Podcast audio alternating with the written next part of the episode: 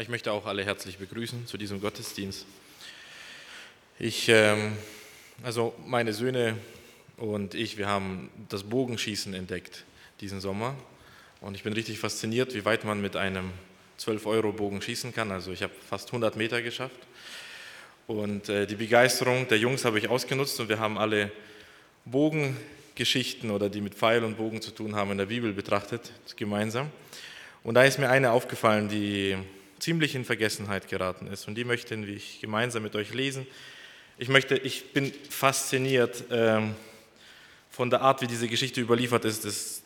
Ich glaube, wenn ich das jetzt predigen würde, ich, ähm, ich würde es nur kaputt machen. Also der biblische Text ist einfach wirklich legendär an der Qualität. Das ist wunderschön. Also mein Herz jubelt, wenn ich diese Geschichte lese. Und die finden wir in 1. Könige 22, ab Vers 1. Ich werde viele lesen und einfach ein paar erklärende Kommentare machen. Und dann wollen wir schauen, welche Gebetsanliegen oder Gedanken zum Gebet wir dadurch mitnehmen können. Ähm, die Geschichte kann gar nicht so unwichtig sein, weil sie immerhin ähm, zweimal überliefert wird, nämlich auch in 2. Chronik, Kapitel 18. Und die Bibelkenner werden wissen, dass Könige, also 1. Könige, 2. Könige, konzentriert sich sowohl auf das Nordreich, das vom Stamm David abgefallen ist, die zehn Stämme, wie auf das Südreich und geht hin und her. Und durch die Betonung auf Elia sogar ein gewisser Schwerpunkt auf dem Nordreich zu erkennen, ersten, zumindest im ersten Buch Könige. Das Buch Chronike konzentriert sich eigentlich ausschließlich auf das Südreich. Und nicht einmal die Zerstörung des Nordreichs durch die Assyrer wird in Chronike überliefert. Vom Nordreich nahezu einer der wenigen Geschichten dort ist eben diese, als Ahab und äh, Josaphat zusammen in den Krieg ziehen. Und äh, ich möchte einfach lesen auf Vers 1. Der Krieg zwischen Syrien und Israel war vorbei Schon seit mehr als zwei Jahren herrschte Frieden. Das ist für das Volk Gottes aber gar keine friedensvolle Zeit, weil wir wissen, dass Ahab der gottloseste König überhaupt ist. Und sein, warum ist er gottloser als seine Vorgänger? Er ist deswegen gottloser, weil seine Vorgänger, also Jerobeam, an dem sie sich alle gemessen haben, der von Salomo oder von Rehabiam abgefallen ist, er hat zwei Götzenbilder, nämlich Stiere, hingestellt. Das erinnert einen natürlich an das zweite Buch Mose. Und zwar eins ganz im Norden des Reichs und eins im Süden. Also eingekesselt von zwei Stieren war dieses Land, was später den Namen Samarien bekommt. Und Jerobeam sagt, schaut auf diese Stiere, das ist Gott der Herr, das ist Jahwe oder Jahwe. Den sollen wir anbeten. Das heißt, er verstößt eher gegen das zweite Gebot. Seine Nachkommen die fangen dann an, gegen das erste Gebot zu verstößen, also nicht nur ein Bildnis von Gott zu machen, sondern die sagen auch, ja, wenn wir Jahwe ein Bild machen, wieso machen wir nicht noch der Astarte ein Bild und den Baal und so weiter. Und Ahab setzt ihm eine ganze Krone auf. Er baut nämlich ähm, Baal ein, ein Altar in einem Tempel, den er auch baut. Das heißt, nun gibt es einen Alternativtempel. Die Juden, die Gott anbeten wollen, müssen nach Jerusalem. Aber für was? Ihr könnt doch auch hier in Samaria Baal anbeten. Und zusätzlich, vor allem getrieben durch seine Frau, fängt zum ersten Mal im Volk Gottes, also bis dahin gab es das nicht, nicht in Israel, eine Verfolgung der Gläubigen an. Eine richtig harte Verfolgung, die auch immer ein Kampf um Leben und Tod ist. Es geht darum, wen betest du an? Betest du Jahwe an? Oh, das ist aber gefährlich. Kann sein, dass du stirbst. Auf jeden Fall wirst du vom Hof vertrieben. Und Elia äh, bekommt das zu spüren und auch ein Mann, den wir jetzt im weiteren Verlauf noch hören werden. Ab Vers 2 weiter. Im dritten Jahr erhielt Ahab Besuch von Josaphat, dem König von Juda. Kurz vorher hatte Ahab mit seinen Beratern gesprochen. Seid ihr nicht auch der Meinung, dass die Stadt Ramoth im Gebiet von Gilead uns gehört? Warum unternehmen wir eigentlich nichts? Warum erobern wir sie nicht von den Syrern zurück? Und als Ahab das sagt, dem aufmerksamen Bibelleser wieder wird das auffallen, Ahab ist das etwas peinlich, was da passiert. Nämlich, in 1. Könige 20 hatte er schon die Möglichkeit gehabt, diese Städte einzunehmen. Ahab hat nämlich schon zwei Kriege gegen die Syrer und in manchen Bibelübersetzungen werden sie Aramäer genannt, geführt und hat beide gewonnen, obwohl diese Aramäer viel stärker waren, dominanter waren, von der Militärmacht sehr gut effizient waren, hat Ahab durch Gottes Hilfe, das wird doch wirklich unterstrichen, beide Kriege gewonnen, weil Gott seine Ehre verteidigen möchte. Ähm, und Ahab hat die Möglichkeit, nach dem Zweiten Krieg Ben-Hadad, den König der Aramäer oder der Syrer, zu töten. Aber er macht das nicht, weil Ahab eben, er ist ein Mensch, der schnell einen Vertrag schließt. Auch seine Frau ist ja so entstanden, weil er möchte durch Bündnisse und durch Bündnisehen ähm, einfach Frieden schaffen. Und Ben-Hadad ist eigentlich eingekesselt und er müsste getötet werden, aber Ahab sagt, okay, ich mache mit dir Frieden. Und da, da finden wir diese sehr seltsame Szene, die in 1. Könige 20 nachgelesen werden kann, dass ein Prophet zu seinem Kollegen sagt, schlag mich. Er sagt, nein, ich schlag dich nicht. Und dann sagt der Prophet zu ihm, okay, dich wird jetzt dafür, weil du dem Wort des Herrn ungehorsam bist, ein Löwe fressen. Dann findet er einen anderen, der ihn schlägt, dann macht er sich einen Verband, äh, geht Ahab über den Weg, sagt, Ahab, helf mir, ich musste auf einen Soldaten aufpassen, aber der hat mich überwältigt und jetzt muss ich mit meinem Leben dafür zahlen. Und Ahab sagt zu ihm, das passiert dir, was du dir ausgesucht hast. Und dann zieht dieser Prophet seinen Verband runter und sagt, das, was du gesagt hast, wird auch auf dich eintreffen. Ben Hadad, über den der Bann Gottes stand, hast du nicht bestraft und du wirst sehen, die Syrer äh, oder eben die Aramäer werden nun für dich zum, zum Stein werden, damit das Gericht Gottes über dich erfüllt werden kann. Und das heißt, ähm, Ahab hat sehr viele schmerzliche Verbindungen. Wieder die Syrer, wieder Ben Hadad, der ihm damals gesagt hat, wenn du mit mir einen Vertrag schließt, kriegst du die Städte zurück. Unter anderem auch diese Stadt Ramoth in, in Gilead. Das heißt, mit, mit äh, Ben Hadad einen Vertrag zu schließen, hat sich nicht ausgezahlt. Aber das prophetische Wort ist gegen ihn. Er, ihm wurde schon zum zweiten Mal in dieser Situation angekündigt, dass er unter Gottes Gericht kommen wird und eines schmerzhaften Todes sterben wird. Was soll Ahab jetzt machen? Und wir lesen weiter, Vers 4. Er legte Josaphat diesen Plan vor und fragte ihn, und Josaphat ist ein Gott, gottesfürchtiger König, und fragte ihn, ob er mit ihm in den Kampf ziehen wolle. Josaphat antwortete, ja, du kannst auf mich zählen, ich stelle dir meine Truppen und meine Pferde zur Verfügung. Doch bitte frag zuerst den Herrn, was er zu diesem Feldzug sagt. Da ließ Ahab von Israel seine Propheten zu sich rufen, es waren etwa 400, und fragte sie, soll ich Ramoth in Gilead angreifen oder nicht? Geh nur, ermutigten sie ihn. Der Herr wird dir zum Sieg über diese Stadt helfen. Also in nahezu allen Bibelübersetzungen, die ich bei mir zu Hause finden konnte, äh, wird man feststellen, dass als Josaphat seine Frage stellt. Vers 5, doch bitte zuerst den Herrn, wird das mit Großbuchstaben geschrieben, Herrn. Als die Propheten antworten, wird Herr, mit, also H natürlich groß, aber der Rest in Kleinbuchstaben geschrieben. Und der Grund dafür ist, dass Josaphat, also so hat man das einfach übersetzt in den meisten deutschen Übersetzungen. Immer wenn Herr alles in Großbuchstaben geschrieben wird, ist Yahweh oder Jehova, das gibt es verschiedene, J-H-W-H, wird es manchmal auch nur geschrieben, also der Name des Gottes Israels genannt. Aber Herr kann auch im allgemeinen Sinne häufig Adonai einfach Gott bedeuten. Und das ist in diesem Zusammenhang sehr wichtig, weil Josaphat möchte die Meinung von Gott Israels wissen, vom echten, wahren Gott, vom lebendigen Gott, der da ist.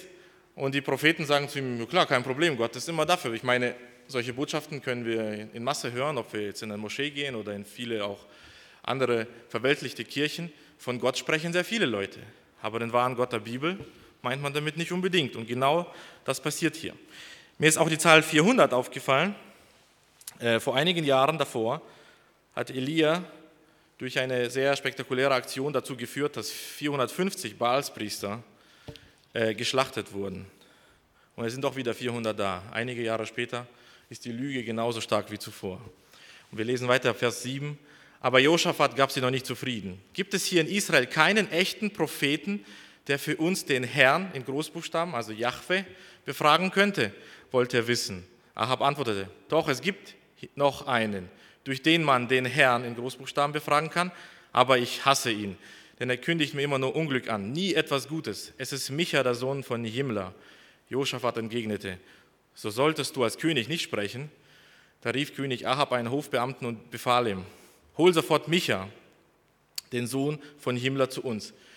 Was auffällt ist, Ahab redet so viel vom Willen Gottes. Er hat für 400 Propheten gesorgt, die ihm alle sagen sollen, was denn der Wille Gottes ist. Interessiert ihn das überhaupt? Bekümmert er sich wirklich um die Wahrheit? Das ist ja eigentlich überhaupt das ganze Thema von Ahab. Was wird Ahab mit der Botschaft Gottes tun? Und Ahab macht eine Riesenshow und sagt, mir geht es um die Wahrheit. Josaphat, du möchtest Prophet, ich habe 400. Und alle sagen mir hier die Wahrheit, die sagen wunderbare Dinge voraus. Und es wird ja ab Vers 10 noch abenteuerlicher. In ihren königlichen Gewändern setzten sich Ahab und Josaphat auf zwei Thronsessel, die man für sie auf einem großen Platz beim Stadttor von Samaria aufgestellt hatte. Dorthin kamen die 400 Propheten von Ahab. Ohne Ausnahme sagten sie dem Königen einen erfolgreichen Ausgang des Feldzuges voraus. Einer von ihnen, Zedekia, der Sohn von Kenana, hatte sich eiserne Hörner gemacht und rief, höre, was der Herr dir sagen lässt. Wie ein Stier mit eisernen Hörnern wirst du die Syrer niederstoßen und nicht eher ruhen, bis du sie in den Grund und Boden gestampft hast. Die anderen Propheten redeten ähnlich. Geh nur nach Ramoth und Gilead. Der Herr wird die Stadt in deine Gewalt geben und dann kommst du als Sieger zurück. Die sagen zu ihm, Josaphat, dein Problem ist, dass wir den falschen Gottesnamen eingesetzt haben. Gar kein Problem. Du möchtest von Jahwe hören? Wir sagen Jahwe. Und dieser Zedeke, der sich die Hörner macht, das ist vielleicht irritierend, aber was er hier macht, ist, er zitiert eine Prophezeiung Moses über die zwölf Stämme und insbesondere über den Stamm Ephraim, in dessen Reichsgebiet sich Samaria befand. Also Ahab war möglicherweise der Sohn eines Ausländers, weil sein Vater hatte den nicht sehr hebräischen Namen Omri, aber auf jeden Fall wollte Ahab ein Ephraimiter sein. Und als Mose die Ephraimiter segnet, im fünften Buch Mose 33, Vers 17, da heißt es eben, dass Ephraim wie ein Stier sein wird, das mit seinen Hörnern die Feinde zerstören wird. Und Zedekia sagt, willst du die Propheten wissen? Sie bezeugen das, die Schrift wird sich erfüllen. Da wird sich dieser ephraimitische Segen über dich ergießen. Ihr wollt den Herrn? Kein Problem. Ihr wollt Bibelzitate? Kein Problem. Ja, ist Ahab näher an die Wahrheit gestoßen? Wir lesen ab Vers 13. Der Hofbeamte, der Micha holen musste, forderte ihn unterwegs auf. Alle Propheten haben dem König nur Gutes angekündigt.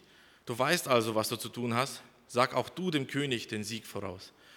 Doch Micha widersprach. So wahr der Herr lebt, ich werde nur das sagen, was der Herr mich aufträgt. Das heißt, Micha erklärt ihm diesem Boten und sagt ihm, du verstehst nicht, um was es bei Wahrheit geht. Selbst wenn wir alle lügen würden, würde sich doch Gottes Wahrheit erfüllen. Wir können doch nicht mit unseren Lügen Gottes Wort umdrehen. Du verstehst nicht, was das Problem bei Ahab gar nicht darum geht, den Willen Gottes zu erklären, sondern seinen Stand mit Gott. Er lebt schon längst als Feind mit Gott. Und wie sollte ich hier etwas anderes sagen können als die Wahrheit? Ab Vers 15 weiter. Als Micha vor Ahab stand, fragte ihn der König, Micha, sollen wir gegen Ramoth in Gilead in den Kampf ziehen oder nicht? Natürlich, greif nur an, antwortete der Prophet. Bestimmt wird der Herr die Stadt in deine Hand, Gewalt geben und du kommst als der große Sieger zurück. Doch der König hakte nach. Wie oft muss ich dich beschwören, damit du mir nur die reine Wahrheit sagst? Was hat der Herr, aufmerken, mit großen Buchstaben, also was hat Jahwe dir gezeigt? Also natürlich kann ich mich unglaublich als ein Mensch, der Ironie und Sarkasmus sehr liebt, mit Micha unglaublich gut identifizieren, der hier sagt, ja klar, geh, es wird bestimmt auch klappen. Ist also ich jubel bei dieser Stelle, muss ich sagen. Aber natürlich stellt sich, ist ja die Frage berechtigt, darf ein Prophet Gottes so reden? Sollte er nicht sagen, Micha, deine letzte, also Ahab, deine letzte Chance zur Buße ist gekommen vielleicht? Also, äh, warum, warum redet Micha hier so sarkastisch? Weil die Wahrheit für Ahab überhaupt keine Rolle mehr gespielt hat. Ihm war sie egal. Er wusste, außerdem wusste er sie schon längst. Er wusste, was Gott von ihm will. Und das ist eigentlich so die besondere also ich finde die goldene Linie in Ahabs Leben, wie viel Gott an ihm gearbeitet hat, an diesem steinernen Herzen, und Ahab hat ihn immer wieder abgelehnt. Und hier, also kommt ein ganz schwieriger Abschnitt, den lesen wir auch als Ganzes, ab Vers 17. Ähm, da antwortete Micha, ich sah das Herr der Israeliten über alle Berge verstreut wie Schafe, die keinen Hirten mehr haben. Der Herr sprach zu mir, diese Soldaten haben keinen Herrn mehr, der sie führt. Sie können getrost nach Hause zurückkehren. Siehst du, wandte der König von Israel sich nun an Josaphat, ich habe es doch gleich gesagt, dass er immer nur Unglück prophezeit und nie etwas Gutes. Und Micha, oder wir lesen ab Vers 19 weiter, und Micha sprach, darum höre das Wort des Herrn. Ähm, ich sah den Herrn auf seinem Thron sitzen und das ganze Heer des Himmels stand um ihn, zu seiner Rechten und zu seiner Linken. Und der Herr sprach, wer will Ahab betören, dass er hinaufzieht und bei Ramoth in Gilead fehlt und der eine sagte dies und der andere sagte das. Da trat der Geist hervor und stellte sich vor den Herrn und sagte, ich will ihn betören. Und der Herr sprach zu ihm, womit? Da sagte er, ich will ausgehen und will ein Lügengeist sein im Mund aller seiner Propheten. Und er sprach, du sollst ihn betören und du wirst es auch können. Geh aus und mache es so. Und nun siehe, der Herr hat einen Lügengeist in den Mund all dieser deiner Propheten gegeben, denn der Herr hat Unheil über dich geredet. Das ist natürlich wow, das ist jetzt wirklich mal ein richtig unglaublicher Text. Und ich weiß, dass er uns vor Schwierigkeiten stellt, weil wir den Eindruck erweckt, Gott verführt hier Ahab zum Krieg, richtig? Ähm, und das kann nicht sein, weil wir im Jakobusbrief lesen, dass Gott niemals einen Menschen verführt. Und dennoch ist natürlich auch wahr, dass Gott auch hinter den bösen Dingen oder die bösen Dinge kontrolliert, die geschehen. In, Aha, äh, in Amos lesen wir, ist auch ein Unglück in der Stadt, das der Herr nicht tue. Ich denke aber, wenn man über diesen Abschnitt gezielt nachdenkt, dass auch hier unglaublich, das ist die Predigt, die Ahab wirklich hören musste an der Stelle. Weil was hier eigentlich passiert ist, ist gar keine Verführung durch Gott, sondern man kann sich das, das ist jetzt ein schwaches Beispiel, aber wenn ich jetzt jemandem sage, ich erzähle dir eine Lügengeschichte und danach erzähle ich die Lügengeschichte, dann weiß er, was ich ihm erzählt habe. Richtig? Das heißt, Gott sagt zu ihm, das, was diese Propheten dir erzählen, das ist genau das, was du hören willst, aber glaub ja nicht, dass du die Lüge kontrollieren kannst. Also Ahab hat ja gedacht, er kann die Wahrheit kontrollieren und Gott sagt zu ihm, du kannst noch nicht einmal die Lüge kontrollieren. Ja? Und da, wir wissen, dass jeder, der versucht, die Sünde zu kontrollieren, was passiert mit ihm? Er wird ein Knecht der Sünde. Und wir wissen auch in Römer 1, 28, äh, ich habe, Entschuldigung, ich habe eine falsche Stelle kopiert, aber wir wissen, dass Gott die, die Gottlosen dahin gibt, das zu tun, was gegen seinen Willen ist. Und es, Ahab ist genau in dieser Situation. Er denkt, er kann die Wahrheit einschränken, in, in, in, in irgendwie in Schranken halten. Was passiert ist, die Lüge hat ihn fest ergriffen. Und was passiert jetzt? Ich überspringe einige Verse. Zedekia, der vorher die Hörner angezogen hatte, gibt Micha eine Ohrfeige. Micha kommt in Einzelhaft und äh, kärglicher äh, Behandlung, quasi nur Brot und Wasser. Und äh, Ahab sagt, ich komme schon in Frieden zurück. Das heißt, die Wahrheit war völlig umsonst. Ahabs Entscheidung ist ganz klar, ich gehe gegen Gottes Wort. Und jetzt äh, passiert das, der todsichere Pfeil tritt, trifft jetzt sein Ziel. Ab Vers 29 lesen wir, König Ahab von Israel und König Josaphat von Juda zogen gemeinsam in den Kampf gegen die Stadt Ramoth in Gilead. Vor der Schlacht sagte Ahab zu Josaphat, ich werde mich als einfacher Soldat verkleiden, du aber kämpfe ruhig in deiner königlichen Rüstung. Er zog sich einfache Soldatenkleider an und ging in die Schlacht. Ist interessant, oder? Ahab hat gesagt, das stimmt nicht, meine 400 Baalpropheten haben recht, niemals hat Jahwe recht und doch hört er drauf. Durch sein Verhalten zeigt er, er weiß, was die Wahrheit ist und er denkt, ich kann doch schlauer sein als Gottes Wort. Ich kriege es durchgespielt. Ich werde eine Strategie ausdenken, dass Gottes Wort nicht eintreffen kann. Und kann das passieren? Kann Gottes Wort verhindert werden? Und bevor wir hier auf Ahab mit den Fingern zeigen, wie, wie oft passiert uns das eigentlich? Dass wir gerade im Umgang mit der Sünde denken, wenn das einmal gut geht, also denken wir zum Beispiel an ähm, Lügen. Wenn das einmal funktioniert, zweimal funktioniert und Gott hasst die Lügner, Gott will sie strafen, richtig, aber was erleben wir? Es geht durch, es passiert nichts. Es bringt sogar vielleicht Erfolg, Segen, verkürzte Wege und eigentlich merkt es auch keiner und wir verketten und verfangen uns in der Sünde. Oder ich denke auch daran, ich glaube, in Sprüche heißt das, dass Gott die hasst, die die äh, Zwietracht äh, streuen zwischen Brüdern. Wie schnell kann das passieren, dass wir Politik in der Gemeinde betreiben, zum Beispiel unter den Volk Gottes? Und das ist so schnell, rutscht man da rein. Und ganz ehrlich, in ganz vielen Fällen funktioniert das ein Leben lang. Ein Leben lang hat das bei Ahab funktioniert, mit Gottes Wort zu jonglieren. Ähm, und das Gericht ist doch nahe dran. Ähm, obwohl Ahab also leugnet, hört er doch auf die Verkündigung, aber auf seine Art. Und jetzt kommt äh, ab Vers 31, der, Syri Entschuldigung, der syrische König aber hatte seinen Wagenkämpfern befohlen, greift in der Schlacht einzig und allein den König von Israel an, lasst euch von keinem ablenken, weder vom Fußvolk noch von den hohen Offizieren. Bald hatten die syrischen Wagenlenker Kämpfer König Josaphat entdeckt. Sie hielten ihn für den König von Israel und griffen ihn von allen Seiten an. Aha, Ahabs Plan funktioniert, oder? Josaphat schrie laut um Hilfe. Da merkten die Syrer, dass es gar nicht König Ahab war und ließen ihn in Ruhe. Und man kann sich richtig vorstellen, wie sie sich jetzt ärgern und sagen, jetzt hatten wir doch mal eine Strategie, um endlich unseren Feind zu besiegen, es geht nicht auf und ein Soldat reißt seinen Bogen einfach aus Trotz, aus Ärger hoch, schießt los. Ab Vers 34. Einer ihrer Soldaten schoss auf gut Glück einen Pfeil ab und traf den König von Israel, genau an einer ungeschützten Stelle zwischen den Trägern seines Panzers. Ahab befahl dem Lenker seines Streitwagens, dreh um und bring mich vom Schlachtfeld, ich bin schwer verwundet.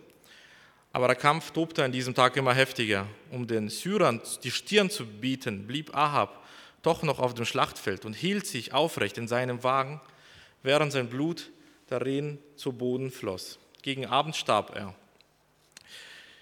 Gibt es Zufälle? Gibt es einen Pfeil, der zufällig genau den richtigen trifft? Natürlich nicht. Gottes Gericht trifft ein, auch wenn die Menschen versagen. Ja?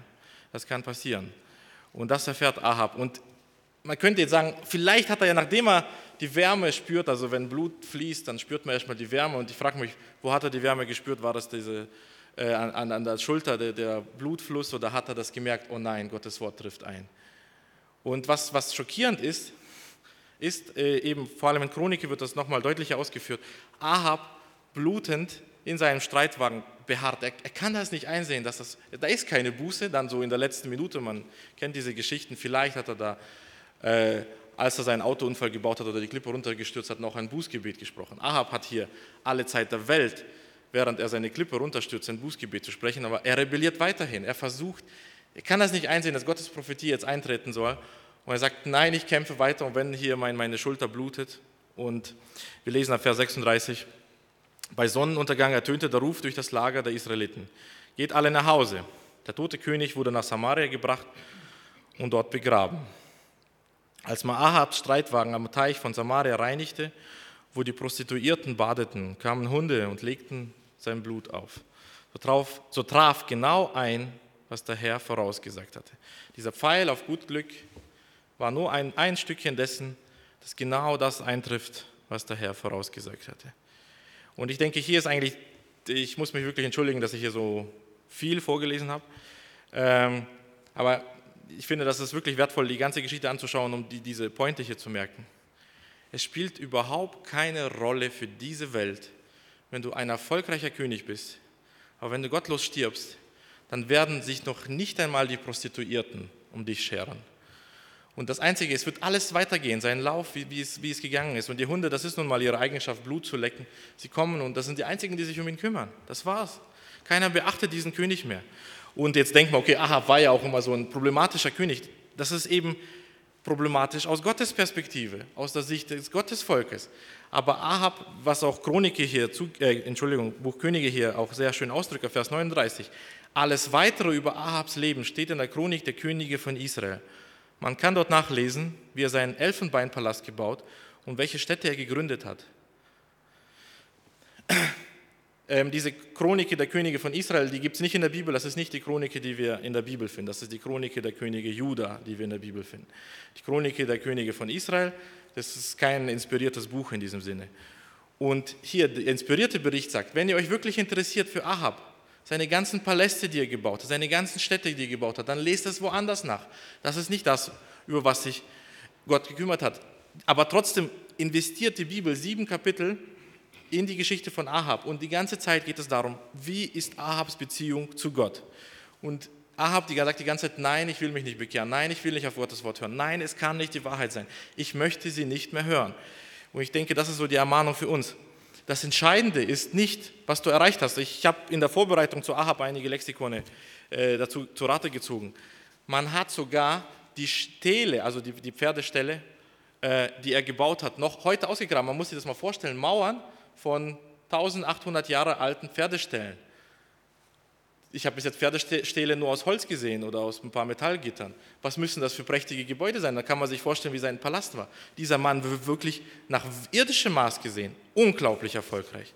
Nach Gottes Maß ist er verworfen. Und er rebelliert gegen Gott und bekommt die völlige Strafe und stirbt als ein gottloser Heide, obwohl er die Wahrheit wirklich besser kannte als manch ein anderer. Die Pointe ist, eben hier, was nicht erzählt wird. Die Beziehung zu Gott ist entscheidend, nicht was du sonst erreicht hast. Wie steht es um deine Beziehung zu Gott? Wir wollen beten. Amen.